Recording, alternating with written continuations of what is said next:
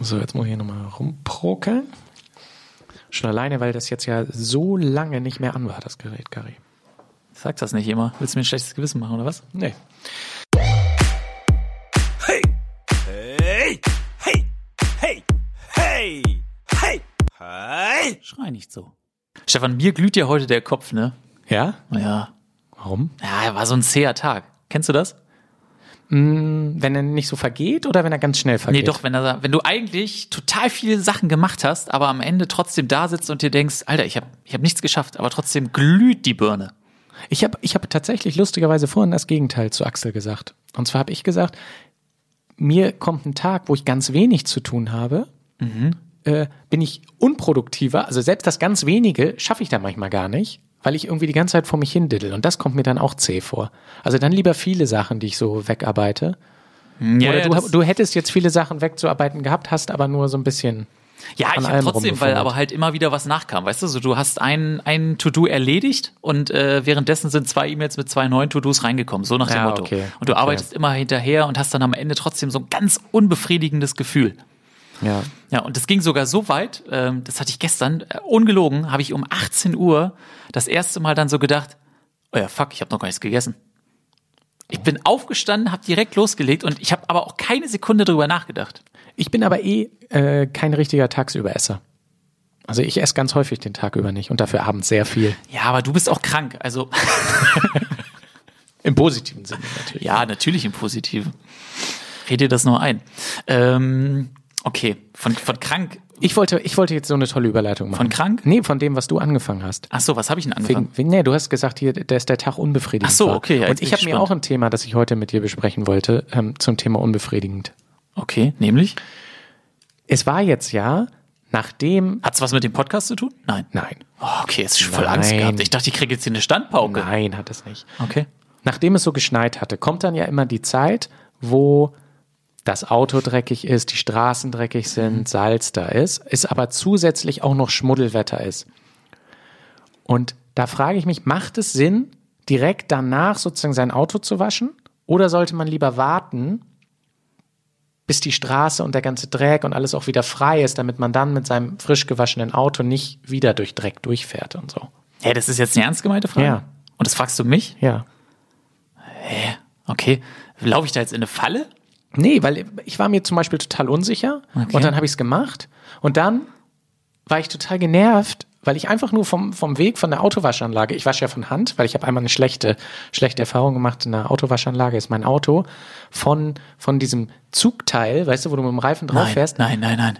runtergesprungen und ist dann mit dem, mit dem Seitenspiegel gegen, gegen diese Waschanlage gedonnert. Ach Also nicht beim Scheiße. Fahren, sondern ne, es war schon alles aus und dann zieht er einen ja so. Und dann ist irgendwie so eine Rolle rausgesprungen, hat mein Auto da halb in die Waschanlage gedrückt. Und deswegen fahre ich jetzt immer in so, in so Selbstwaschboxen. Also du hast aber auch wirklich komische Geschichten auf Lager, wenn du am Steuer sitzt, ne? Na, hier dein irgendwie Unfall, Ja, ja, stimmt. die Nummer. Wahnsinn. Ja, und das ist alles mit, seit, seit dem neuen Auto. Das bringt Pech. So ein Pechsauto ist das. Ja, es ist aber auch kein BMW, ne? Ja, nee. Äh, Auto ist auch eigentlich ein ganz gutes Stichwort. Aber jetzt sag doch mal, Äh, ich wäschst mach du nur dein ein Auto, klein- wenn das so sofort. dreckig ist? Ich will doch nur einen kleinen so, Cliffhanger machen, okay. weil Auto ist ja ein perfektes Stichwort. Mit dem Thema Auto hat nämlich unser Gast heute auch zu tun. Das stimmt. So, und jetzt beantworte ich deine Frage. Mann, du bist ja aber nervös, ey. Also, es gibt bei mir zwei Herzen in meiner Brust, die, die da jetzt gerade schlagen. Ich fange mal mit der einen Seite an. Ähm, wenn ich etwas Luft habe, ein wenig Zeit, dann würde ich immer sagen, sofort waschen. Weil ich liebe es tatsächlich, wenn ich ein frisch gewaschenes Auto habe. Ich finde das total geil. Aber ich mache ja auch immer, nicht nur, dass ich dann einmal von Auswäsche durchfahre, sondern, ähm, wie heißt denn dieses, diese, diese Waschanlagen, diese mit ah, K irgendwas ähm, heißen die. in Die auch innen sauber machen. Genau. Ja. Da fährst du quasi zweimal lang. Ja. Einmal außen und Genau. einmal innen. Und Ja. das ist überragend. Also preis-leistungstechnisch ist einfach ein Traum. Du hast wie ein, also vom Gefühl her wie ein neues Auto. Gibt es das da auch? Ähm, ich erinnere das noch früher aus den, aus den USA. Da konnte man sich dann einen Duft aussuchen, Nee. mit dem sie dann dein Auto innen reinigen. Nee, Und zwar so ganz nicht. verrückt. Also wirklich so von Babypuder bis äh, New Car gab's auch mal eins. Das hat dann so nach Plastik gerochen. Weißt du, so wie neues Plastik riecht. Oh Gott. Witzig. Nee, das gibt's, Gibt's da aber nicht, leider ne? nicht. Nee, nee, die Nee. machen nur so insgesamt sauber. Ähm, wenn du mich natürlich aber von der Seite fragst, wenn man auch ein bisschen beschäftigt ist, ja dann, so wie es bei mir zuletzt der Fall war, äh, gefühlt glaube ich, drei Monate habe ich das Auto nicht gewaschen. Aber Und drei innen mal Monate ist ausgesaugt? Bei mir. Nein, gar nichts. Und drei Monate ist bei mir halt. Und klopfst du so? Füße? Bevor du die reinpackst? Oder stiefelst du einfach so rein? Nee, ich, also ja, kommt drauf an, ne? Also wenn ich jetzt wirklich Schnee an Schuhen habe, dann klopfe ich, aber sonst steige ich rein. Mit dem Salz und allem steigst du einfach rein. Naja, ich steige nicht erst auf das Dach des Autos, bevor ich einsteige. Okay. Wieso? Nee, finde ich schwierig. Ich finde das auch äh, doof, wenn man jemanden mitnimmt und der das dann nicht macht bei mir. Ich hasse es, Leute mitzunehmen. Das ist generell so Ja, ne? mein, meine Attitüde. Ja, nee, das ist wirklich so. Weil, also deswegen, ich bin ja auch keiner, der jetzt äh, hier damit Geld dann macht. Du hast Ähm, mich schon ganz häufig nach Hause und Leute gefahren. mit. Ja, aber ich nehme jetzt keine Menschen, die ich nur so ein oder zwei Mal in meinem Leben getroffen habe oder kennengelernt habe auch mit. nicht. Ich meine, Naja, nein, aber selbst da, wenn ich die einfach nur jetzt quasi mit denen zu, äh, gedreht habe, erste Mal, dann hasse ich das, wenn ich die Leute mitnehmen muss, weil die verhalten sich alle im Auto falsch. Weil die halten nämlich ganz plump ihre Füße gar nicht still. Die rabbeln da überall rum und das hasse ich, wenn man dann da überall Streifen hat und so. ich weiß, was du meinst. Genauso in der, in der Ablage dann immer bei der Tür, wenn dann da immer irgendwelche, weiß ich nicht, Riegelreste sind oder sowas von der Verpackung, ey, da, da raste ich aus innerlich. Ein schwieriges Thema jetzt. Wir Ja, das ist, das ist wie mein Wohnzimmer. ja klar. Nee, du hältst dich da mehr auf als in deinem Wohnzimmer. Ja, ja, ja. Ich, ich habe noch was ganz anderes vorbereitet. Was Okay. ganz anderes. Okay. Und zwar wollte ich dich fragen, ob dir was aufgefallen ist, als du in den USA warst. Und meine Frage ist, wo kauft man oder wo liegen die Eier im amerikanischen Supermarkt? Keine Ahnung. Also noch nie Eier im amerikanischen Supermarkt gekauft. Nee? Nee, wirklich nicht. Ja, okay. Aber wo, also im, im deutschen Supermarkt weiß man ja, wo die liegen, ne? Ja, aber worauf willst du hinaus damit? Also ob die gekühlt sind oder nicht? Ah, siehst du, okay. Also in Deutschland sind die ja. Boah, das ist jetzt spannend. Also, weil bei meinem Kaufland wurden die witzigerweise letztens umgeräumt. Ja. Die waren erst in so einer Kühlbox und jetzt sind sie es nicht mehr. Jetzt Ja, sind sie also- gegenüber davon. Also Eier werden in, in Europa nicht gekühlt und in den USA werden die nur gekühlt verkauft. Und warum? Ja, das habe ich jetzt recherchiert. Warum? Natürlich hast du es recherchiert, deswegen frage ich ja. Genau, der Grund, der Grund ist folgendes. Ähm, in der EU ist es verboten, nachdem die Eier gelegt sind, die zu waschen. Und in den USA ist es verboten, die Eier, nachdem sie gelegt sind, nicht zu waschen. Mit anderen Worten, in den USA müssen die Eier gewaschen werden. Und sobald man die Eier gewaschen hat, muss man sie kühlen, weil sie die natürliche Schutzschicht verloren haben. Ah. Ganz interessant, ne? Aber ist ja dann eigentlich, wie sie es in der EU machen, sinnvoller, weil weniger Energieverbrauch und so.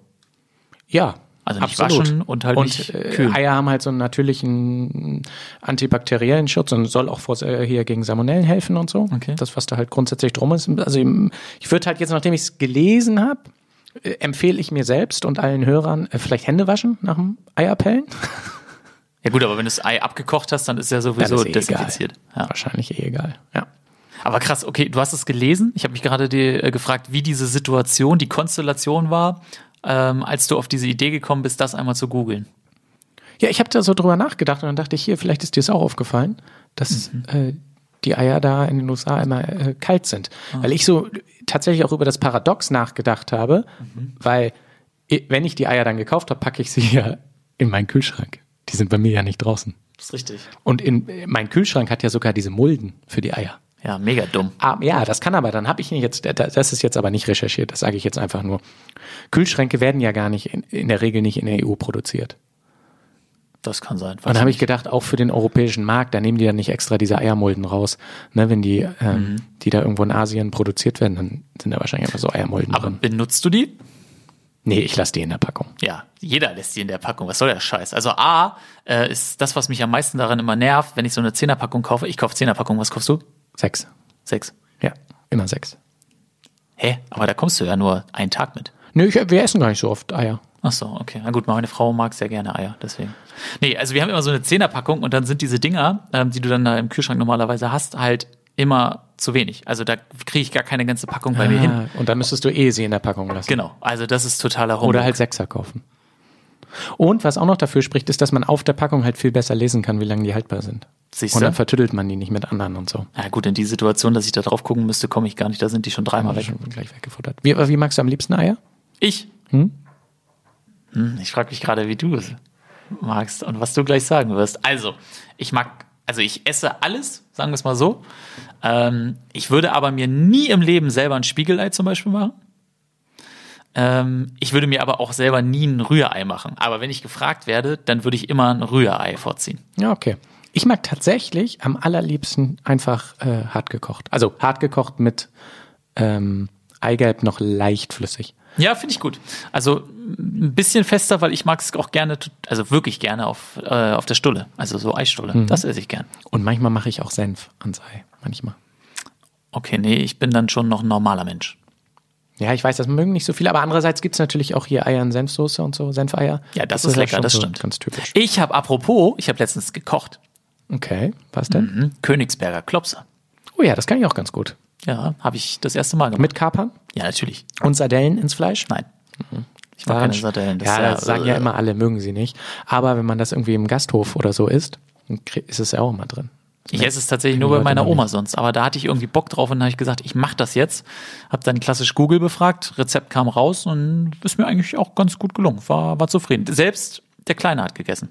Cool. Mhm. Ja, das Besondere ist ja irgendwie, diese Klopse, wenn man die richtig macht, die bleiben ja fluffig. Ja, finde ich Sonst- auch, genau, Sonst, wenn man ja. so Hackklößchen in einer Gemüsebrühe oder so drin hat, werden die ja relativ fest. Mhm. Und aus irgendeinem Grund bleiben diese Königsberger Klopse richtig schön fluffig. Weiß ich auch nicht, aber habe ich hinbekommen. Ja, sehr gut.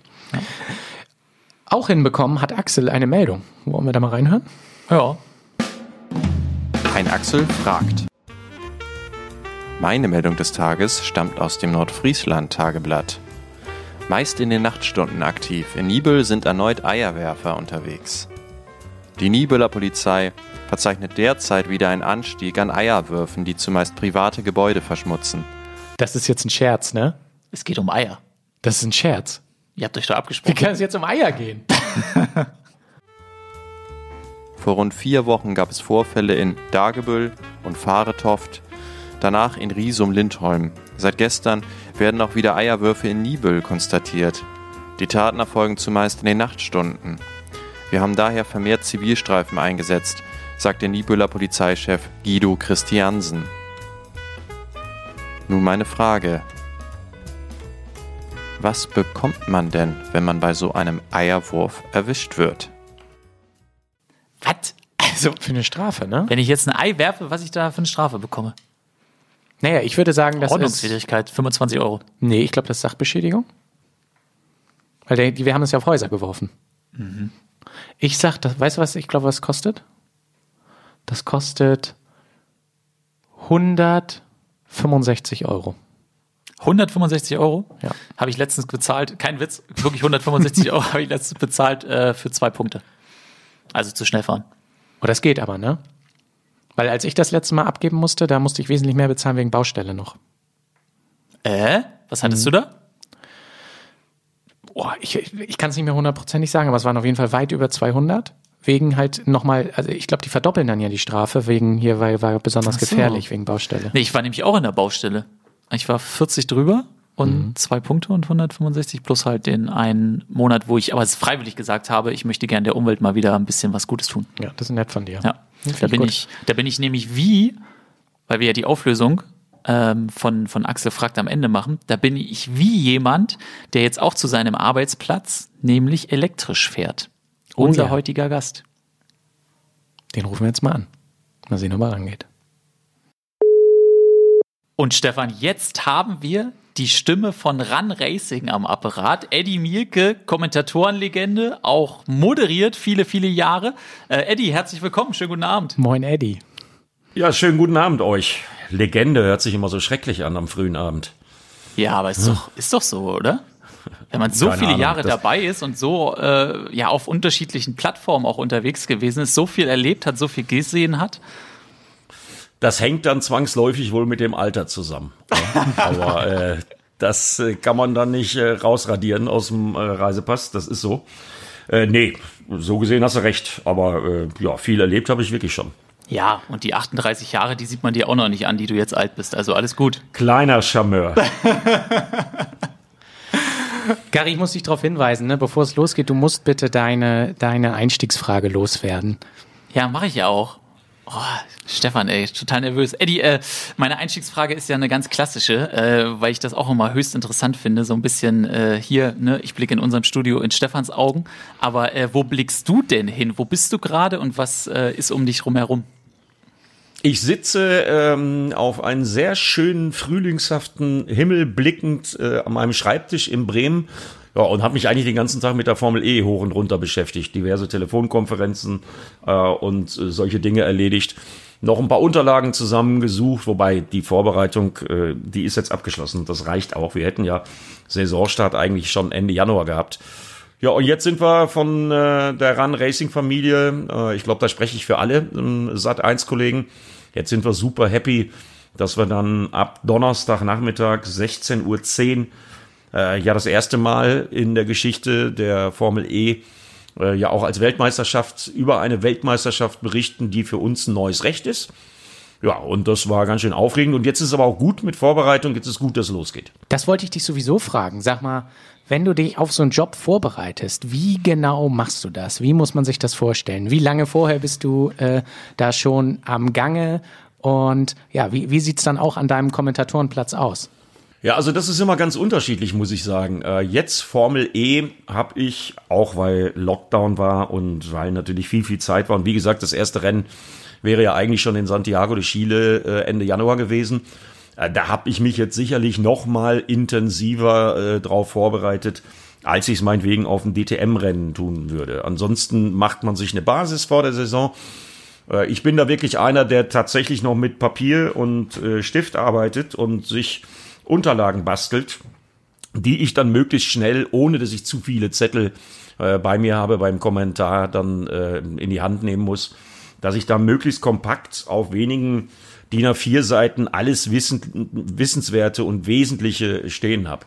Das ist jetzt natürlich bei der Formel E äh, eine neue Aufgabe. Deswegen war die Vorbereitung da auch intensiver. Aber gut, im Lockdown hatte ich ja auch genug Zeit. Hab mir also die ganzen äh, vergangenen sechs Saisons angeguckt, hoch und runter, äh, habe mir Merkmale aufgeschrieben, an was man äh, den einen oder anderen Fahrer sehr schnell erkennen kann, ohne dass man vielleicht eine Startnummer sehen muss. Mhm. All solche Sachen, das macht man so. Und äh, wenn das dann aber erstmal erledigt ist, wenn das alles zu Papier gebracht ist, dann hat man diese Sachen dabei. Das ist dann im Grunde genommen sowas ähnliches wie eine Lebensversicherung. Äh, man braucht die beim äh, reinen Kommentieren dann eigentlich gar nicht mal so oft.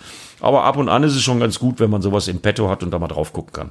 Ja, Eddie, äh, diesen einen Punkt fand ich ganz interessant, ähm, nämlich woran erkennt man, welches Fahrzeug zu welchem Fahrer gehört? Also generell, wenn so eine Saison neu startet, ähm, dann ist es ja auch häufig, dass dann sich das Design nochmal ein bisschen verändert, dass dann auch die ein oder andere Farbe wegfällt beziehungsweise dazukommt. Ähm, und dann erinnere ich mich auch super gern an mein erstes Formel-E-Rennen äh, vor ein paar Jahren. Äh, da habe ich dann gerade bei bei den freien Trainings ähm, auch da gesessen und bin immer nur stupide den Namen durchgegangen, wenn ich den erkannt habe habe, jeweils, also den Boliden, ähm, um da irgendwie so ein Gefühl zu entwickeln. Was hast du da für Tipps? Ja, genau so macht man das. Also äh, nochmal, das, das gilt auch für andere Rennserien, ähm, auch meinetwegen für die MotoGP oder so. Ähm, Helm zum Beispiel ist immer ganz gut. Wenn du jetzt äh, die beiden Porsches meinetwegen hast und du siehst von der einen Seite in Einstellung XY jetzt nicht die Startnummer, dann hilft es immer, wenn man weiß, äh, was für eine Helmfarbe André Lotterer im Vergleich zu Pascal Wehrlein fährt. Und dann kann man die eigentlich doch relativ schnell erkennen. Ne? Also das ist dann aber auch so ein bisschen der Erfahrung geschuldet. Also Schwierigkeiten, da jemand zu erkennen, hatte ich eigentlich noch äh, nicht so häufig. Und ich denke, dass das auch am Wochenende ganz gut klappen wird. Ja, und die Autos, also je nach Team, ob das jetzt ein Audi, ein Porsche, ein Mercedes oder ein BMW ist, das erkennt man ja dann am Design. Da hat man jetzt im Vorfeld genügend Zeit gehabt, sich drauf einzugrufen. Aber Helm ist immer ein ganz guter Tipp. Und dann ist es ja auch so bei den Formel E Autos, die haben immer noch die Namenskürzel auch oben auf der Hutze stehen, ähm, wobei das auch in unterschiedlichen Größen ist. Aber Helm wäre so jetzt mein ultimativer Tipp, mhm. wenn es ganz schnell gehen muss. Muss man sich das so vorstellen? Du hast eine Armee von Helfern im Ohr, die dir ähm, Informationen durchgeben, oder hast du einfach nur ein Second Screen, ein Third Screen, wo du vielleicht ähm, ein bisschen mehr siehst als der Zuschauer? Wie muss ich mir das vorstellen? Ja, ungefähr so. Also wir haben ein Live-Timing, das ist im Grunde genommen eine ähnliche Kommentatorenkabine dann, obwohl das unser Run Racing Studio in München sein wird, was im Übrigen sehr schön aussieht, kann man sich jetzt schon auf ran.de auch mal anschauen, weil wir gestern mit unserem Chefredakteur Alexander Rösner und Andrea Kaiser sowie meinem neuen Formel E-Experten Daniel Abt, auf den ich mich sehr freue, eine Pressekonferenz hatten. Das war eine lustige Sendung. Wir haben äh, auch alle möglichen Fahrer zugeschaltet. Ähm, René Rast, Pascal Wehrlein, äh, Toto Wolf und Susi Wolf, die ja auch beide mit der Formel E zu tun haben, waren zugeschaltet äh, von unterschiedlichen Standorten der Welt. Also wer sich das Studio jetzt schon mal angucken will, kann das schon mal tun. Ja, und dann ist es so, dass ich im Grunde genommen zwei Quellen auf äh, meinem äh, Headset habe. Ähm, das ist äh, unser Projektverantwortlicher, das ist Alex Wölfing und meine Leiterin der Sendung, das ist Veronika Mittermüller. Das ist mittlerweile so ein Vertrauensverhältnis und das ist ein, eigentlich eine, eine, eine blinde Geschichte. Die wissen, was ich so brauche. Also wenn Sie mir zum Beispiel ansagen, wann wir in die Werbung gehen, dann wissen die, wie viel Vorlauf ich dafür brauche, äh, weil wir das in der DTM jetzt äh, drei Jahre lang auch schon mhm. zusammen gemacht haben. Und das ist ganz, ganz wichtig, dass man da Vertrauen zu den Leuten hat. Und äh, das ist bei äh, Run Racing, bei der Sat1-Familie auf jeden Fall gegeben. Das sind alles Profis, die wissen alle, was zu tun ist. Ja, und so sieht das dann aus. Und dann begibt man sich in deren Hände und dann ja, fließt man so durch so eine Show halt so durch. Darf man dir denn aufs Ohr sprechen, während du sprichst? Unbedingt, unbedingt.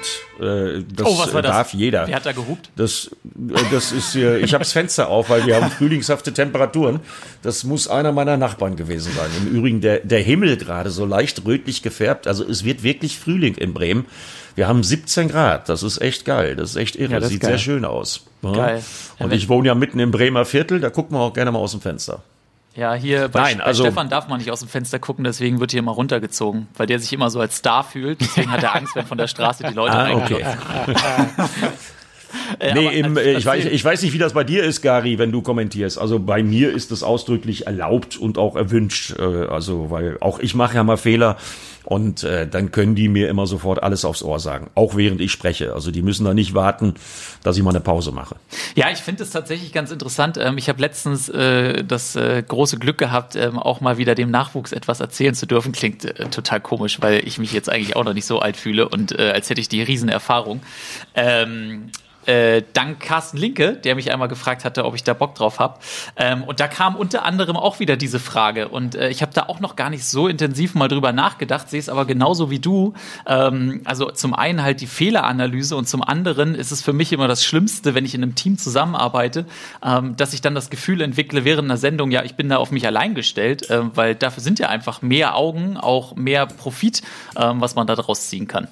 Ja, definitiv. Die hören natürlich auch genau zu und äh, wenn man mal einen kleinen Versprecher drin hat oder mal einen Dreher äh, oder mal irgendwie in, aus dem Zahlenwerk irgendwas verwechselt, äh, dann äh, bitte ich doch wirklich äh, dringend drum, dass die mir das dann sofort aufs Ohr sagen, wenn da mal was verkehrt äh, ist. Äh, das, das, das muss einfach so sein und das ist im Übrigen auch äh, Sportarten unabhängig. Also das ist egal, ob ich ein Fußballspiel kommentiere ein äh, MotoGP-Rennen mache oder ein Formel E oder ein DTM-Rennen mache. Äh, das ist eigentlich von den Abläufen her ähm, bei, bei allen Produktionen gleich. Und wie gesagt, da ist es ähm, wirklich sehr, sehr hilfreich, wenn man die Leute, die man da auf dem Ohr hat, kennt. Hat sich das eigentlich verändert, dass da ähm, jetzt auch Kritik oder, oder Anmerkungen reinkommen äh, von, von außerhalb? Also dadurch, dass man ja heutzutage irgendwie auf Twitter und äh, Insta und sonst wo quasi äh, Live-Feedback bekommt, wird sowas auch zu dir durchgegeben? Ja, sowas wird jetzt nicht unbedingt während der Sendung durchgegeben. Es sei denn, es ist irgendwie wirklich was ganz Frappierendes, dass irgendeiner der Zuschauer irgendwas weiß, woher auch immer, mhm. oder gesehen hat, was wir übersehen haben. Da kann das dann schon mal vorkommen. Äh, aber ansonsten, ähm, ja, auch Sat1 hat eine eigene Social Media Abteilung, ähm, wo die Kollegen auch harte Arbeit abliefern mit ihren ganzen Posts und allem, was dazugehört. Äh, natürlich gibt's da Kritik. Da gibt's auch Leute, äh, das weiß ich jetzt schon, die mit der Formel 1, äh, mit der Formel E äh, von Anfang an erstmal nichts anfangen können, weil ihnen einfach die Motoren fehlen. Mhm. Das weiß ich jetzt schon, dass es da Beschwerden geben wird und äh, Leute sich über das Konzept äh, drüber aufregen werden. Und so gibt's natürlich auch persönliche Kritik. Und das ist auch alles okay. Kritik gehört dazu. Kritik finde ich immer gut. Sollte halt nur nicht unbedingt äh, dann immer direkt gleich so unter die Gürtellinie gehen. Das finde ich dann eher albern und blöd. Mir fällt das nur so auf, jetzt als einziger Nicht-Kommentator hier in der Runde. Es ist ja einer der Jobs, von denen gibt es ja nicht so viele, wo man sich sehr häufig fachfremde Kritik anhören muss. Also wenn ich in meinem normalen Bürojob bin, dann werde ich in der Regel von meinem Vorgesetzten, der hoffentlich was davon versteht, kritisiert. Es gibt nun ja nur sehr wenige Jobs, wo wirklich Außenstehende und Gary, ähm, von dir weiß ich das auch so in ein, zwei Situationen, wo man dann wirklich ähm, mit Kritik gerecht ähm, konfrontiert wird. Ich krieg Ähm, keine Kritik, ich krieg weiß. immer nur Lob, Stefan. Was ist da los bei dir? Nee, aber es ist ja schon, ähm, und es ist natürlich immer leicht zu sagen, oder es ist schön zu sagen, Kritik ist immer okay, aber ähm, dennoch äh, sieht man sich ja schon einer sehr großen ähm, äh, Öffentlichkeit ausgesetzt einfach. Und vielleicht dann die Frage an euch beide, ähm, wie geht ihr denn mit so Sachen um, wo ihr so eigentlich wisst, auch Mensch, also das hat jetzt wirklich gar nichts mit mir zu tun, sondern eigentlich bist du nur sauer, weil dein mein Fahrer nicht gewonnen hat oder deine Mannschaft verloren hat. Ja, Gary, fang mal an. Interessiert mich auch, was du dazu sagst. Ist doch hier mein Podcast. Warum muss ich denn jetzt eine Frage beantworten? Ich hatte witzigerweise letzte Woche erst wieder so einen Fall. Ähm, da stand ich oder hätte bei The Zone Handball kommentieren sollen. Ähm, das hat dann aus verschiedenen Gründen am Ende nicht geklappt. Ähm, und ich stand aber noch in dem Beschreibungstext auf der Plattform. Und dann hat mir halt einer geschrieben, ja, äh, die und die Tatsache, die war natürlich falsch und was ich denn da für eine Scheiße schon wieder erzähle. Und dann habe ich erstmal geschrieben, hä, ich weiß gar nicht, was du jetzt von mir willst und was du meinst, weil ich das auch nicht wusste in dem Zusammenhang. Ich habe es nicht hundertprozentig gecheckt. Das hat sich dann erst im Nachgang auf, ähm, aufgelöst ähm, und erklärt. Aber das war für mich wieder so sinnbildlich. Ähm, ich habe immer den Eindruck, die Leute, die denken halt gar nicht mehr drüber nach, ne, was man dann so tippt. Also der Finger ist so schnell unterwegs, da ist der Kopf noch gar nicht angegangen. Das ist natürlich ganz geil, wenn du für was kritisiert wirst, was du gar nicht kommentiert hast. Das ist natürlich, über, das, ist natürlich das Paradebeispiel. Ist mir aber im Übrigen auch schon passiert irgendwie. Ne? Oder äh, auf einmal habe ich dann irgendwie was mit der Formel 1 zu tun gehabt, obwohl das Kapitel längst abgeschlossen war und äh, ich musste mir da irgendwelche Beschimpfungen anhören. Oder wenn man, äh, gut, Sat 1 äh, Pro 7 ist ein großes Unternehmen, Fernsehrechte sind teuer, das brauche ich, glaube ich, keinem mehr erklären, wenn man dann als Kommentator für Werbeblöcke beschimpft wird, dass die vorkommen. Ja, dann soll mir einer von den Schlaumeiern mal doch bitte zeigen, wie das denn ohne Werbeeinnahmen gehen soll. Ja. Bei einem nicht öffentlich-rechtlichen Sender, dass man sich zum Beispiel äh, solche Motorsportrechte wie die DTM und die Formel E leistet. Das geht halt eben leider nicht. Von daher müssen wir die Kröte schlucken. Und ganz schlimm finde ich es dann immer, wenn man dann versucht, so ein bisschen gegenzusteuern und dann sagt, ja, aber Moment mal, äh, wenn euch das mit den Werbeblöcken jetzt, jetzt überhaupt nicht gefällt, dann könnt ihr ja streamen. Dann könnt ihr auf ran.de das Ganze ohne Werbeunterbrechung gucken. Ja, die Argumentationslinie, die hilft dann aber äh, nicht unbedingt immer. Und da gibt's dann schon einige Unverbesserliche, die dann wirklich ja, den Teufel an die Wand malen und alles schlecht finden, nur weil da ein Werbeblock kommt. Aber ich glaube, das haben wir alle kapiert, dass das ohne nicht geht. Aber Eddie, das Ganze vielleicht mal so ein bisschen ins Positive gedreht. Ähm, wie hast du es denn geschafft, trotz solcher Entwicklungen, trotz ähm, solcher Konfrontationen über diese vielen, vielen Jahre, dir immer diesen Ehrgeiz und diese Freude auf diesen Job zu bewahren? Also ich liebe meinen Job. Äh, Das ist, äh, das ist wirklich mein absoluter Traumjob schon immer gewesen und ich liebe es einfach live zu kommentieren. Und äh, das ist mir im Übrigen auch egal, ob es in einem leeren Fußballstadion äh, aus der dritten Liga ist, wo kein Mensch außer mir im Stadion ist, oder ob das irgendein Event ist, wo tatsächlich auch auf den Tribünen die Post abgeht. Das hoffe ich ja, dass in allen Sportarten dann irgendwann auch mal wieder Fans erlaubt sind. Ähm, ja, die, die Frage hat sich bei mir eigentlich nie gestellt, ob ich da irgendwann mal müde werde oder ob mir das langweilig wird, sondern ich freue mich wirklich auf jede Produktion und sei sie noch so klein, äh, wenn ich hinfahren darf und äh, was live kommentieren kann. Dann äh, geht mein Herz auf und dann habe ich einfach Bock. Wenn wir dich jetzt schon so äh, da haben, sag mal, wie ging das denn bei dir los? Und wann warst du dir sicher, Mensch, das klappt wirklich, ich kann Kommentator werden? Ja, das äh, ist eine ganz interessante Geschichte. Ähm, ich versuche mal die Kurzform. Also, Abiturschnitt war jetzt nicht so der richtig pralle. Ich glaube 3,1 oder 3,2 hatte ich im Abischnitt. Und äh, damals, ich bin ja ein alter Sack, damals zu der Zeit gab es diese vielen Studiengänge, die es jetzt zum Beispiel so gibt, um in dieses Mediengeschäft reinzukommen, die gab es alle nicht. Es gab in Hamburg eine Axel Springer Schule, da hätte man aber, glaube ich, einen Einserschnitt gebraucht, um da angenommen zu werden. Gut, also was tun? Äh, den Wunsch, ähm, ins Radio- und Fernsehgeschäft zu wechseln, den hatte ich schon länger. Ähm, nämlich eigentlich so, ja, mit 13, 14 fing das so an, weil ich auch immer viel Motorsport und viel Fußball geguckt habe, auch durch meine Eltern bedingt. Mein Vater ist auch Motorradrennen gefahren. Ja, und dann habe ich durch einen glücklichen Zufall, weil ich nämlich in einer Bremer Disco, in einem Bremer Club DJ war, eine Anfrage bekommen von Dr. Wolfgang Hagen. Das war damals der Gründer und Erfinder der ersten Rock- und Popwelle Deutschlands, nämlich von Radio Bremen 4. Und so bin ich Moderator geworden. Hatte von Tuten und Blasen natürlich überhaupt gar keine Ahnung. Äh, aber habe dann da schön Sendungen moderiert bei Bremen 4. Und wie sich das so zufällig ergab, bin ich dann irgendwann mal ähm, vor dem Hause von Radio Bremen gefragt worden, weil ich, glaube ich, mit dem Motorrad zur Arbeit gekommen bin, ob ich mich denn mit Motorradrennen auskenne und ob ich Englisch könne. Der Mann, der mich angesprochen hat, war der damalige Hörfunksportchef von Radio Bremen, Walter Jasper.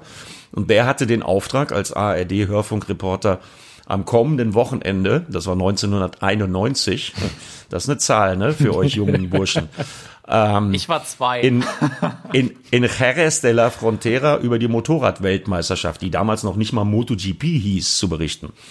Und fragte mich halt, ob ich mich damit auskenne, konnte ich bejahen. Englisch konnte ich auch einigermaßen.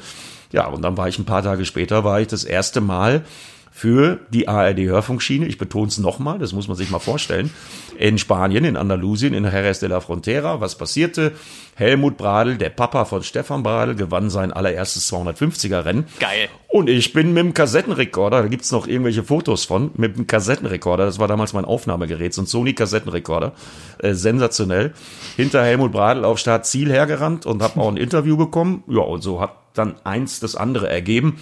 Ähm, ich habe dann viel mit Helmut G. Müller zusammengearbeitet und äh, bin über die Connection Radio Bremen dann irgendwann mal von Ludwig Everts, ähm, der vor zwei Wochen erst in Ruhestand gegangen ist, äh, bei dem ich mich auch nochmal bedanken möchte, bei dem ich wirklich mich bedanken muss, weil ich dem alles zu verdanken habe, bin ich dann im Hause Radio Bremen von der Hörfunkschiene rüber äh, zu der TV-Abteilung gewechselt, zu Ludwig Everts in die Redaktion. Das war gerade die Übergangsphase. Jörg von Torra hörte auf, Ludwig Everts wurde neuer Sportchef.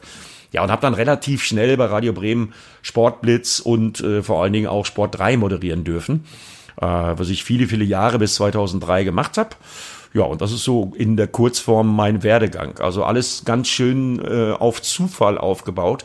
Und da war natürlich auch viel Glück dabei. Auf Zufall, aber schon dann ja auch mit dem Selbstbewusstsein, dann zu sagen, ja, ich mache das jetzt. Und dann auch der Wechsel, dann, wenn ich es richtig verstanden habe, dann vor die Kamera. Ne? Bist du da wirklich dann einfach so quasi reingestolpert? Oder hast du dann schon auch mal gedacht, oh Mensch, was, was mute ich mir hier eigentlich gerade zu?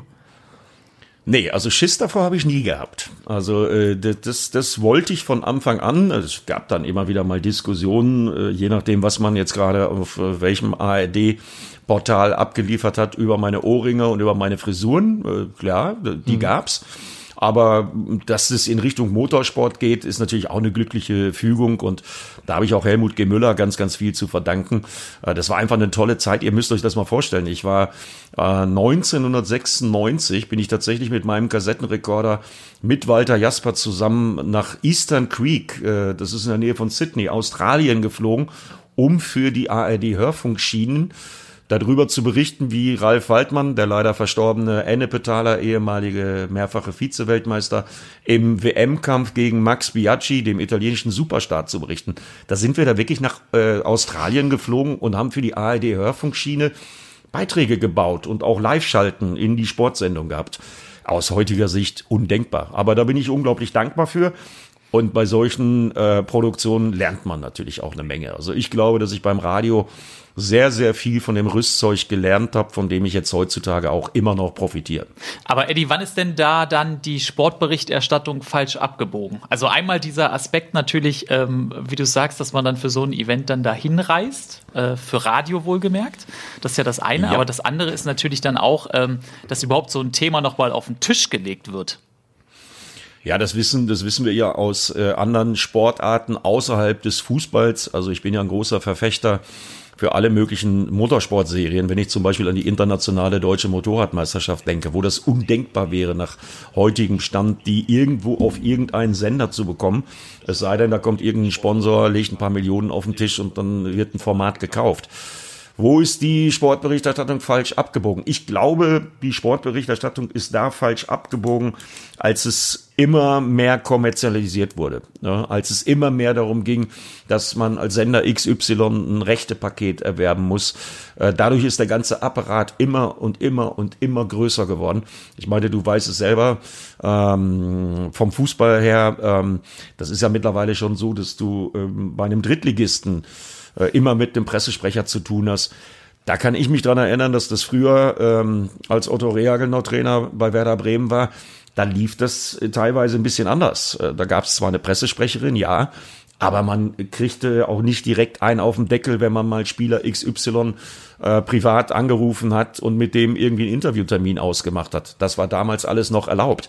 Das ist es mittlerweile nicht mehr und ich glaube, dass das sehr, sehr viel mit der Kommerzialisierung zu tun hat ähm, die zwar auf der einen Seite auch gut ist und die auch sicherlich unerlässlich ist, aber ich glaube, da haben viele Sportarten so ein bisschen Seele und Spirit verloren. Hm, vermisst du in dem Zusammenhang dann auch so ein bisschen das, ähm, ich nenne es mal Miteinander?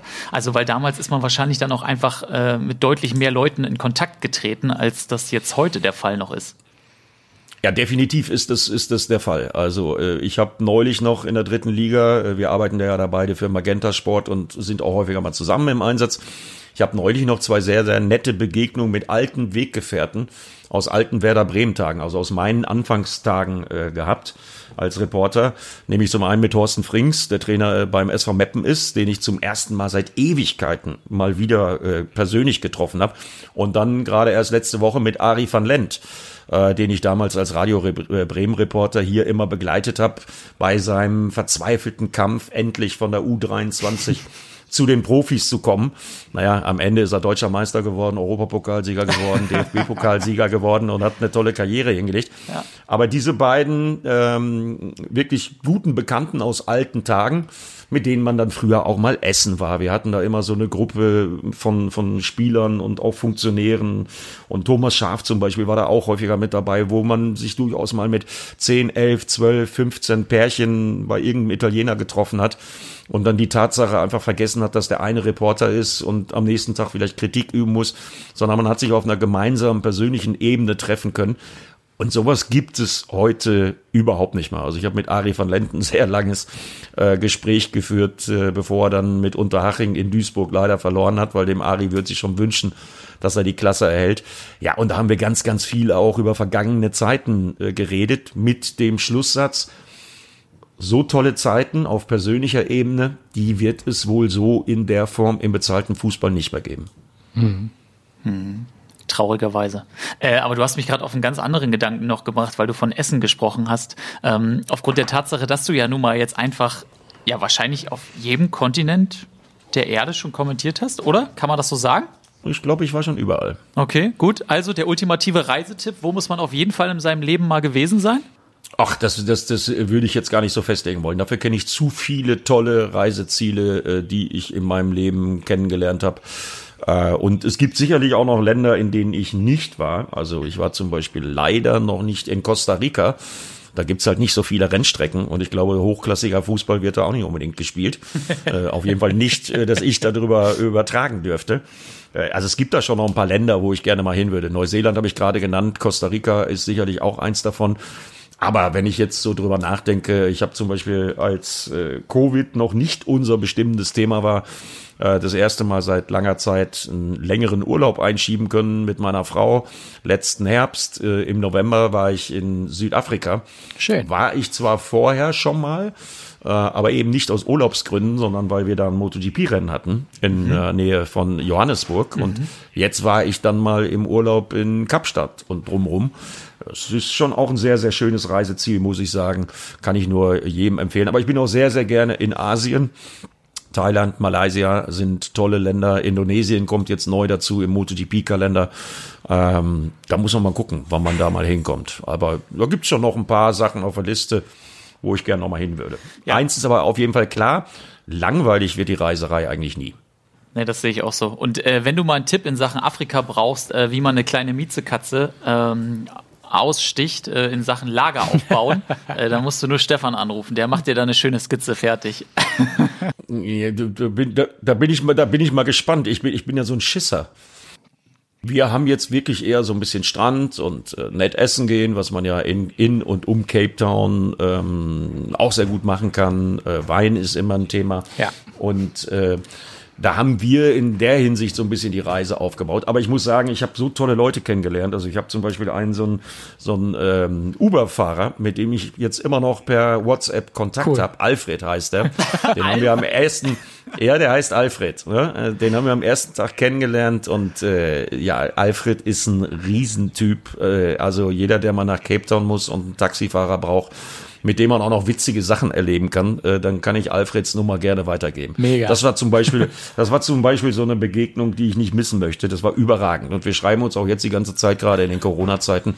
na, Wie ist es denn bei dir im Lockdown? Wie ist es denn bei dir im Lockdown? Schreiben wir uns so hin und her und sind nach wie vor in Kontakt. Was war denn aber die verrückteste Reise, die du mal hinter dich gebracht hast? Weil wenn man gerade weite Strecken ne, fliegt oder, oder mit dem Auto unterwegs ist, dann passieren wahrscheinlich auch total kuriose Geschichten. Ach ja, da hat man natürlich irgendwie alles Mögliche schon erlebt. Also sei es jetzt irgendwie durchstarten mit irgendeiner nationalen Airline irgendwo in Thailand oder, oder, oder. Ne? Aber so richtig auf die Nase gefallen bin ich eigentlich noch nie. Klar hat man mal durch äh, ausgefallene Flüge und, und durch Wetterkapriolen ein bisschen länger gebraucht. Das ist auch schon mal vorgekommen. Aber so richtig was Blödes habe ich eigentlich noch nicht erlebt, muss ich sagen. Ja, ich bin auch noch nie durchgestartet. Ich stelle mir Auch das nicht. aber nicht besonders gut vor. Ja, durch, durchgestartet bin ich schon häufiger Ja. mal. Ich sag dir, das ist, das ist nicht, das, das ist nicht schön. Das ist nicht schön. Habe ich schon auf ähm, Ibiza mal, nee, auf Malle mal gehabt, bei irgendeinem Zwischenstopp auf dem Weg nach Jerez. Habe ich in Asien schon mal gehabt. Äh, schön ist anders. Ja, und vor allem, da ging doch letztens erst diese Bilder dann durch die Medien äh, von diesem einen brennenden Triebwerk. Äh, da habe ich auch gedacht, ey, also holla die Waldfee, weil die Kamera auch so ruhig gehalten wurde. Ey, ich wäre da durchgedreht. Ja, da wäre ich auch durchgedreht. Also sowas habe ich zum Glück noch nicht erlebt. Ne? Also äh, ich meine, man kommt ja da nicht drum rum. Äh, es ist zum Beispiel jetzt äh, so, dass ich im Moment, äh, also mein Sender hätte mir das freigestellt, ähm, aber ähm, ich habe nicht so ein unbedingt super gutes Gefühl im Moment in einem Flugzeug, weil bei den letzten beiden DTM-Rennen war ich äh, jeweils mit dem Flugzeug nach München unterwegs. Da waren die Flieger immer rappelvoll. Und das hat mir nicht so gut gefallen. Deswegen fahre ich morgen ähm, natürlich voll elektrisch. Ähm, das ist auch ein Experiment. Ich nutze solche Sachen dann auch ganz gerne mal, um sowas mal auszuprobieren. Ich fahre tatsächlich zum ersten Mal in meinem Leben voll elektrisch eine Strecke von 750 Kilometern. Und- weil ich eben im Moment keine Lust habe, in ein pickepacke volles Flugzeug zu steigen. Und hast schon geguckt, wo du dann zwischenladen kannst? Ja, ja, ich habe so eine App bekommen äh, hier vom Porsche Zentrum Bremen, die haben mich da bestens drauf vorbereitet. Äh, also Reichweite, wenn ich alles Mögliche ausschalte, ist wohl so 350 Kilometer. Und ich habe natürlich schon geguckt, äh, wo und wie man da so laden kann. Klar. Cool. Krass, nur ein Porsche Ja. geworden? Schade eigentlich, ne? Ja, gut. Ähm, zu denen hatte ich Kontakte und das ist eher so als zufällige Idee entstanden. Und dann äh, hat Richard Bruls, der Geschäftsführer, auch direkt gesagt, das ist eine gute Idee. Haben wir auch noch nicht so viel Erfahrung mit. Und dann haben wir letzte Woche haben wir ein bisschen gezittert, als es noch so kalt war. Da hatten wir ja hier in Bremen so. auch Ei, ei, ei, 10 stimmt. Grad. Ja. Weil bei so einem äh, ja doch sehr schönen Auto, bei einem Porsche Taycan Turbo, kann ich ja ruhig sagen, was es für ein Auto ist, da wirkt sich das mit den Temperaturen direkt auf die Leistungsfähigkeit der Batterie aus. Ja, und da wäre ich nämlich nur 200 Kilometer weit gekommen mit einer Füllung. Und das wäre mir dann, glaube ich, doch, doch ein bisschen stressig geworden. Aber jetzt bei 16, 17 Grad, äh, da wird das schon ganz okay sein. Mache ich eben halt mal. Ich bin sonst einer, der so eine Strecke auch gerne mal durchfährt, ähm, in eins, äh, ohne großartig zu stoppen. Dann mache ich eben halt mal eine Pause und trinke einen grünen Tee und überlege mir noch ein bisschen was fürs Wochenende für die Formel E. Sehr geil. Aber wann wirst du dann auch vor Ort sein? Das erste Mal? Steht das schon fest? Darfst du das schon sagen? Äh, Nee, das steht überhaupt noch nicht fest. Das ist komplett an die Pandemie angelehnt. Ob wir äh, beim ersten Rennen in Rom, ob wir da vor Ort sind äh, oder nicht, das, das muss man wirklich tagesaktuell und auf Sicht entscheiden. Und das machen wir äh, davon abhängig, wie die, wie die Infektionszahlen sind und wie die Reisebestimmungen sind. Ne? Also ähm, wir haben es ja jetzt in diesem Fall ähm, Saudi-Arabien so gelöst, dass wir Kai Salzmann, unserem Produktionschef, äh, Matthias Killing, unser Moderator, Lisa Hofmann, äh, Moderatorin und Filmemacherin und einen unserer Kameraleute äh, nach Saudi-Arabien geschickt haben. Und ich habe so ein bisschen mitgekriegt, was das für ein Eiertanz war und was das für ein Aufwand vor allen Dingen für unseren Produktionschef Kai Salzmann war. Von dem sehe ich jeden Tag nur das gleiche Bild aus dem Fenster geschossen. Ja, ja, gut, der ist in, Quarant der Ja, ist in. Quarant der ist in Quarantäne jetzt gerade. Ne? Also Ja. das hat man ja auch von den ganzen Formel E-Fahrern gesehen. Die sind ja auch alle durchgedreht und haben da die abgefahrensten Geschichten auf ihren Zimmern gemacht. ähm, nee, das war sehr, sehr viel Aufwand, diese vier Personen da überhaupt reinzubekommen. Und äh, den, äh, kommt noch dazu, das haben mir die Kollegen am Telefon gesagt, wir haben ja gestern auch unseren Run Racing Podcast aufgenommen und da erzählte der Matthias das auch nochmal, die Regeln in Saudi-Arabien, obwohl die Fallzahlen nicht so schlimm sind wie in Deutschland, die Regeln sind aber in deren Lockdown äh, nochmal wesentlich strenger. Ja, also das, äh, da muss man sich drauf einstellen. Und deswegen großen Respekt an die Kollegen, dass sie da vor Ort sind. Für uns bedeutet das dann natürlich, dass wir mit Daniel Abt und Andrea Kaiser dann ab äh, Donnerstag aus unserem schönen Studio senden werden. Und äh, ja, wenn immer da was passiert in Saudi-Arabien, dann sind wir da live mit denen connected und dann kriegen wir das schon mit. Also der Zuschauer verliert da im Grunde genommen nichts durch. Warte mal, wie ist denn das Sendekonzept dann? Also ihr zeigt jede Session, wenn ihr am Donnerstag schon beginnt? 16.05 Uhr geht's los am Donnerstag. Freies Training, ran.de. Dann geht's Freitagmorgen weiter. Das ist ja auch eine Ausnahmesituation. Ich weiß, du kennst dich in der Formel E gut aus, weil du es selber begleitet hast. Wir zeigen dann auch das zweite freie Training am Freitagmorgen um 11.50 Uhr. Äh, und dann auch das Qualifying äh, um 13.40 Uhr, jeweils auf ran.de. Also wird gestreamt, kann man aber ganz normal auf unsere Seite gehen, dann 17.30 Uhr und das hängt ein bisschen mit dem saudi-arabischen Wochenende zusammen. Die haben ja Freitag, Samstag Wochenende und Sonntag eben nicht. Äh, ausnahmsweise also mal nicht live in Sat 1, sondern auf Pro 7 Max ab 17.30 Uhr Rennen 1. Ja, und am Samstag das gleiche Prozedere, 11.35 Uhr freies Training, 13.40 Uhr Qualifying, ran.de und dann ab 17 Uhr, und da haben wir dann über eine Stunde Vorlauf, äh, bevor das Rennen losgeht, das zweite Rennen. Da können wir also den Freitag dann ordentlich aufarbeiten mit der Expertise von Daniel Abt, auf die ich mich sehr freue, den ich übrigens auch schon ewig nicht mehr gesehen habe. Ich habe den irgendwann mal äh, als äh, jungen Formel-Nachwuchsfahrer das letzte Mal persönlich gesehen, aber jetzt telefonieren wir die ganze Zeit schon miteinander. Ist für mich eine Wunschbesetzung und eine ideale Konstellation. Ich bin mir da ziemlich sicher, dass wir persönlich auch gut klarkommen werden. Ja, und äh, so viele Deutsche, die nicht mehr Formel E fahren, die eloquent sind, die sich mit Social Media gut auskennen, die gut aussehen und die eben, weil er einer von drei Fahrern ist, der alle äh, bisher stattgefundene 69 Rennen bestritten hat. Ja, so viele gibt's nicht. Von daher kann man da wirklich von einer absoluten Traumlösung sprechen, glaube ich. So viele gibt's nicht. Also, äh, wen hättest du noch im Kopf gehabt? Ja, ich ehrlich gesagt keine. Ja, ich auch Außer nicht. Daniel. Das war meine Option, das war meine Option Nummer eins. Ja, verstehe ich. Ja, Gary und mir fehlt ja nur die Cockpit-Zeit, ne? Sonst. Ja, das stimmt auch. naja, gut. Also wir hätten natürlich auch unsere Run Racing Familie, also Timo Scheider und Martin Tomczyk hätten schon auch was Sinnvolles äh, zur Formel E erzählen können. Aber Daniel hat sich nun mal für diesen Karriereweg entschieden und damit war klar, äh, und das haben dann äh, meine Chefs auch sehr, sehr gut gemacht, dass wir uns um Daniel kümmern müssen. Äh, ist er, wie gesagt, nochmal, auch wenn es jetzt schon die siebte Formel E-Saison ist, aber es ist ja schon sowas wie ein neuer Aufbruch, neuer Sender. Ja, und ganz, ganz wichtig, das allererste Mal eine offizielle Weltmeisterschaft. Ja, und ich freue mich tierisch drauf. Also ich könnte so loslegen und ich bin auch mal gespannt auf die Bilder. Ist aus erste Nachtrennen. Ähm, das wird ziemlich geil aussehen, glaube ich. Also ich habe die Bilder aus dem letzten Jahr noch im Kopf. Saudi-Arabien, äh, Diria sowieso eine geile Strecke, wie ich finde. Und äh, dann jetzt noch nachts. Und äh, ich als MotoGP-Type kenne das ja aus Katar mit Nachtrennen, wie anders dann auf einmal alles aussieht. Also ich freue mich wie Bolle. Ja. Ich freue mich auch auf was, Eddie. Und zwar auf unsere einzige Rubrik, die wir hier haben, namens zwei Minuten, in der wir unsere Gäste immer bitten, uns ein Thema ihrer Wahl näher zu bringen. Und wenn du magst, dann kannst du in den nächsten zwei Minuten äh, uns ein bisschen was erzählen. Wer von euch stoppt denn die Zeit? Ich mache das hier so ein bisschen äh, im Kopf. Und wenn es ein bisschen länger dauert, ist das auch okay. Jetzt hast du schon nur noch Ja. 1,50. Ach so, ich dachte, ich kriege ein Startzeichen. Also das ist ja unfair. Ne?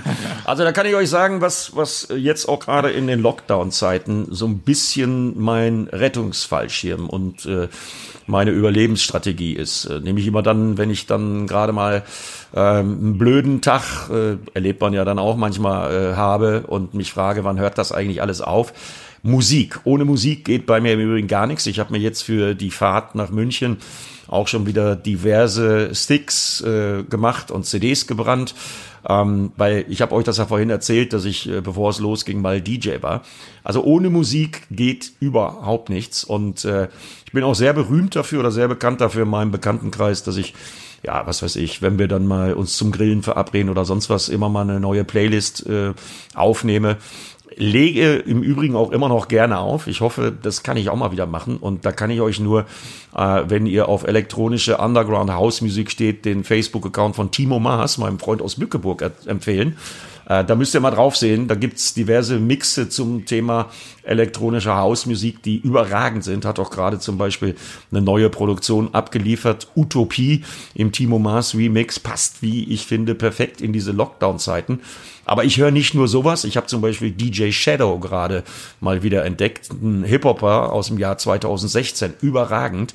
Ähm, oder Marvin Gaye habe ich gerade Stücke entdeckt, die ich fast vergessen hatte. Da ist so alles mit dabei und äh, da kann ich nur jedem empfehlen, sich einfach mal ein bisschen umzugucken. Und ich gebe da auch gerne Tipps weiter im Übrigen. Der heißeste Scheiß der letzten Monate ist ja ohnehin das englische Projekt Salt. Ähm, ich hoffe, habt ihr schon auf dem Zettel und habt da mal reingehört. Die waren sogar neulich mal bei Titelthesen Temperamente äh, irgendwie das Thema. Muss man sich mit befassen, ist ein hochinteressantes Projekt, die schon drei Alben draus gebracht haben. Ja, und wenn ich die nicht hätte, dann hätte ich den Lockdown noch viel, viel schlimmer gefunden. Ich habe jetzt mitgestoppt, das waren 2015. ich bin tatsächlich auch ein, ein Stimmungsmusikhörer. Also ich suche mir schon äh, verschiedene Musik zu äh, Stimmung aus. Ich kann das schon verstehen. Eddie, ich habe jetzt hier auch fleißig mitgeschrieben. Also nachher auf dem Nachhauseweg im Auto werde ich zumindest Salt mit Sicherheit ja auch über Spotify. Fang, fang mal, fang mal mit Salt an. Das, ja. das ist, äh, die sind neu, äh, die kennt noch nicht jeder. Äh, ich wundere mich immer ein bisschen, dass die ähm, im Radio nicht häufiger laufen, weil die haben auch sehr eingängige Sachen. Ich empfehle dir das Stück Wildfires zum Einstieg. Cool. Also, ich bin da ja komplett anders. Ach so, halt, halt, halt, halt. Einen, einen habe ich noch vergessen. Na? Einen habe ich noch vergessen. Michael Kiwanuka. Ähm, einfach alles anhören. Völlig egal, ob erster oder zweiter Album. Ähm, mega. Fang mit Solid Ground. Das ist ein Stück äh, aus 2019 von Michael Kiwanuka. Ähm, und da schließt sich dann auch so ein bisschen der Kreis zu Salt. Denn man munkelt, dass Herr Kiwanuka da im Hintergrund bei Salt auch so ein bisschen mitmacht. Ja, okay. Hm, okay. Ich bin mittlerweile im Auto äh, komplett stumm unterwegs. Ja? Ja. Ich höre. Das, das würde ich nicht aushalten. Wie machst du das denn? Ja, doch. Also ich finde das im Moment ist das, also gerade weil man ja dann doch auch viel zu Hause ist, ähm, jetzt gar nicht wertend gemeint, sondern einfach, ähm, man hat dann doch auch mehr Calls und ist mehr so am Plappern. Und wenn ich im Auto bin, dann ist das für mich so ein bisschen meine halbe Stunde, äh, wo ich einfach meine Ruhe habe. Also das ist jetzt nicht die Strecke Hamburg-München oder Bremen-München in dem Fall. Ähm, aber ich finde das total geil. Du weißt schon auch, dass wir einen Podcast machen, wir auch wollen, dass Leute das vielleicht im Auto hören also und nicht ich habe ja gar Gary. keine Zeit, Musik zu hören, weil ich ja immer Podcast hören muss, wenn ich im Auto unterwegs bin. Also das mache ich im Auto tatsächlich auch manchmal, dass ich da Podcasts höre. Aber ich äh, kann dir sagen, äh, wenn es irgendwas Blödes gibt von den vielen Motorsportreisen in den letzten Jahren, ich drehe zum Beispiel komplett durch und das gibt's dann tatsächlich manchmal wenn ich ein Mietauto kriege, egal wo auf der Welt, ohne äh, dass ich da einen meiner Sticks oder meine CDs verwenden kann. Aber ja. es gibt ja vermehrt Mietautos ohne CD-Laufwerk. Und wenn ich dann kein, kein Plug-in für meinen Stick habe, dann drehe ich durch. da kriege ich eine Krise. Da kriege ich echt eine Krise. Ja, kann ich mir vorstellen. Ja, aber es ist auch eine schöne Vorstellung, wie du dann so. Aber, aber Mietwagen ist halt auch wirklich ein heikles Thema, ne? Also ich glaube, da hat jeder so seine Marotten, äh, wo er direkt abkotzt, wenn er dann das und das Auto hat. Äh, wenn, weiß ich nicht, bei mir ist das immer so der Klassiker, das habe ich glaube ich schon mal gesagt, ähm, wenn die Armlehne bei der, der Fahrertür zu tief ist, äh, dann, ja. dann drehe ich durch. Das nervt mich brutalst. Wenn den Arm nicht mhm. ablegen kann. Ja. Ne? ja. ja. Ich bin dafür berühmt, dass ich mal eine Tour zum DTM-Rennen zum Norisring hatte mit einem ganz, ganz langsamen super hässlichen Opel Mokka. äh, und da habe ich die Kollegen, glaube ich, so genervt, äh, auf der Fahrt, äh, nach der Fahrt und vor der Rückfahrt. Äh, ich habe hier so einen Opel Mokka bei mir vor mir auf dem Schreibtisch stehen. Den habe ich nämlich danach, nach der Saison, am Ende der Saison, kriegen wir immer alle kleine Geschenke von unserem Produktionsleiter Kai Salzmann geschenkt bekommen, weil ich die wahnsinnig gemacht habe mit meinem Gemecker über dieses wirklich ja, sehr fragwürdige Auto. habe ich halt Pech gehabt beim Mietwagenlotto. Ja, genau das ist es halt. Sehr gut. Eddie, wir wären am Ende. Wir danken dir für deine Zeit und für die äh, spannenden Einblicke und tollen Geschichten. Ich, ich danke euch für die, für die Einladung. Freut mich. Gary, ich bin in Gedanken, bin ich jetzt schon hier eigentlich im Auto und höre Musik. Ja? Nee, ich nicht. Ich habe gerade schon wieder ausgemacht. Ach ja, stimmt. nee, aber ich Nein, das. ich habe natürlich den Podcast angemacht, weil mich ja auch noch brennend interessiert. Aber ganz kurz, ich will nur ein, eine kurze Sache dazu sagen. Ich finde tatsächlich Musiktipps irgendwie immer cool. Ich habe Lust, mir das dann anzuhören. Das ist so, wie wenn jemand einem eine Geschichte zum Beispiel zu einem Wein oder so erzählt. Dann gefällt einem das gleich viel besser, wenn man was dazu gehört hat. Bei mir klappt das auch. Es gibt auch manchmal so bei Radiosendern so irgendwie die Geschichte hinter dem Song oder so. Und wenn ich das dann gehört habe, dann, äh, dann kann ich mir das auch besser anhören. Das ist übrigens ein Konzept, da habe ich letztens drüber nachgedacht. Also, äh, wie du sagst, mit Geschichte hinter einem Song. Ähm, warum dieses Format beziehungsweise diese simple Idee nicht auf viel mehr andere Sachen auch schon angewandt wurde. Wie zum Beispiel die Geschichte hinter dem Spruch oder hinter der Aussage oder hinter der Situation, wo damals, keine Ahnung, das und das passiert ist. Ähm, um dann einfach so in kurzer Form halt nochmal so ein bisschen, ja, auch fast schon geschichtsträchtige Momente festzuhalten. Ja, also das gibt's ja manchmal so bei Sprichworten, habe ich das schon mal gehört, aber man könnte es tatsächlich auf total viel anwenden Ja. Und es dadurch interessanter machen. Genau. Interessant ist ja auch selten die Auflösung von einem Axel fragt, weil ich in der Regel immer gewinne, aber vielleicht ist es ja heute mal nicht so. 25 Euro hattest du gesagt? 165 Euro habe ich gesagt. Vielleicht muss man sich auch einfach nur entschuldigen oder so. Mal sehen.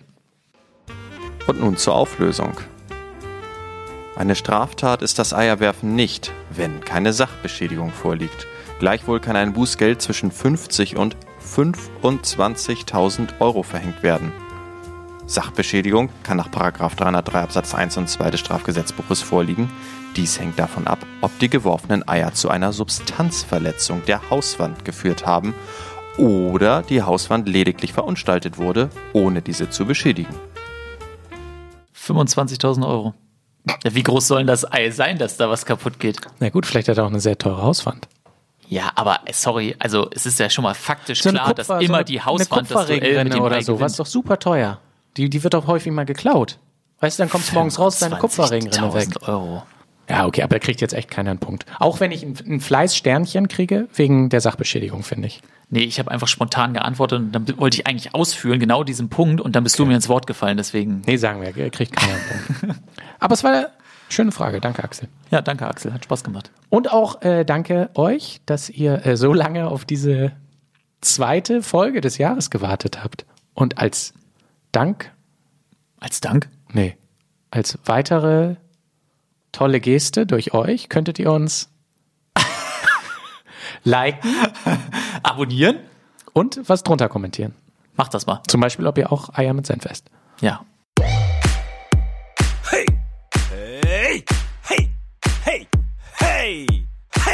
Hey! Schrei nicht so.